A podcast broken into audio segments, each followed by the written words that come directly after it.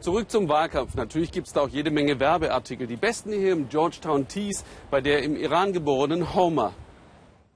Die haben hier alles. Anstecker, Spielkarten mit den Porträts, T-Shirts und natürlich hier auch solche Mützen. Ja, hier mit dem Spruch von Trump des Wahlkampfs, Make America Great Again, mach Amerika wieder groß. Was haben wir da auf der anderen Seite noch? Ah, das sind die Wackelköpfe. Die sind ja hier total beliebt. Das ist er, das ist Hillary und das ist der jetzige Präsident.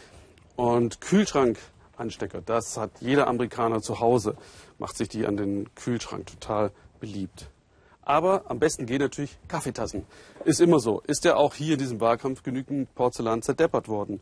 Man kann sich natürlich fragen, warum sie von 300 Millionen die beiden unbeliebtesten ausgesucht haben. Trump regt auf, Hillary lässt kalt. Das Resultat enttäuschte Linke und wütende Rechte. Da kommt es für viele gar nicht mehr drauf an, wen man wählt, sondern nur noch, wen man verhindert. Stefan Niemann über das kleinere Übel. Jasmin ist das große Glück ihrer Väter. Steve und Michael Bingham Hawk haben die Kleine adoptiert, da war sie gerade zwei Tage alt, anonym abgegeben in einer Babyklappe. Die leibliche Mutter hatte nur einen Brief dazu gelegt. Sie sei eine junge arabische Studentin und stamme aus einer muslimischen Familie. Man möge ihre Tochter Jasmin nennen. Michael und Steve sind mit dem Kind von Chicago in die Nähe von Boulder, Colorado gezogen, vor allem des liberalen Klimas wegen.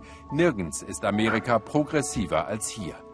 Doch die düsteren Drohungen des Donald Trump gegen Muslime machen der Familie Angst. Die Väter fürchten, Jasmin könnte Fremdenfeindlichkeit erleiden, sollte Trump Präsident werden. Wir erwägen sogar, das Land zu verlassen. Sie würden aus den USA wegziehen? Klar, schon zu unserer Sicherheit. Ich möchte nicht in einem Land leben, in dem ich nicht willkommen bin, das mich nicht will. Mit einem Anführer der Familien wie uns und Kinder wie Sie nicht unterstützt, da will ich nicht sein.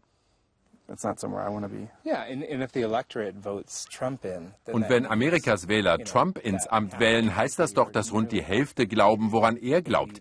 Das ist beängstigend und ein furchteinflößender Ort für ein schwules Paar mit der Tochter einer muslimischen Frau. Echt erschreckend.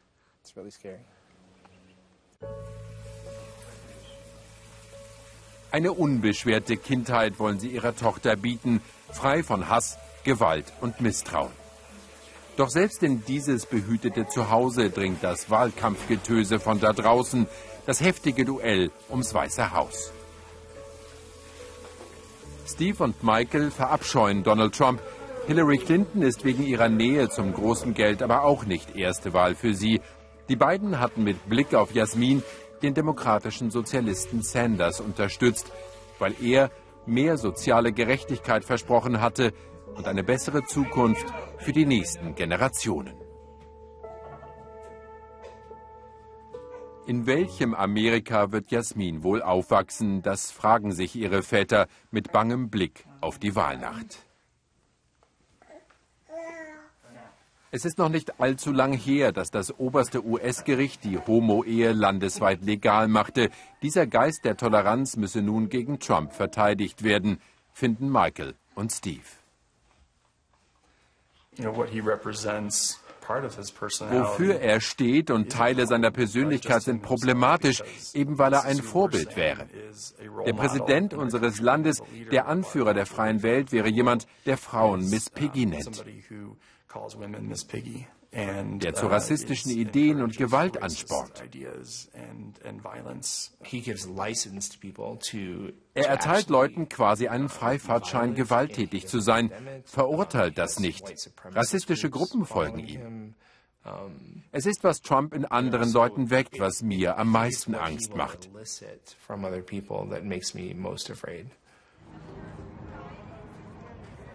Familienausflug zum Wochenmarkt von Boulder heute in weniger entspannter Atmosphäre. Auch hier Last-Minute-Wahlkampf. Das Clinton-Team buhlt um skeptische Wähler wie Steve und Michael. Die Väter wollen Trump als Präsident auf jeden Fall verhindern und werden nun wohl oder übel Hillary Clinton wählen, ihrer Tochter Jasmin zuliebe. Das war ein Ausschnitt aus dem Film Der Angstmacher, Amerika zwischen Clinton und Trump. morgen nach den Tagesthemen hier im Ersten. Wir sehen uns wieder, wenn Sie mögen, nachher um halb zwölf zusammen mit Sonja Mikic, wenn es heißt, wie ticken die Amerikaner. Und wie geht es jetzt aus? Da halt es mit Winston Churchill, der gesagt hat, man kann sich darauf verlassen, dass die Amerikaner immer das Richtige tun werden, nachdem sie zuvor alle anderen Möglichkeiten ausgeschöpft haben. Tschüss aus New York.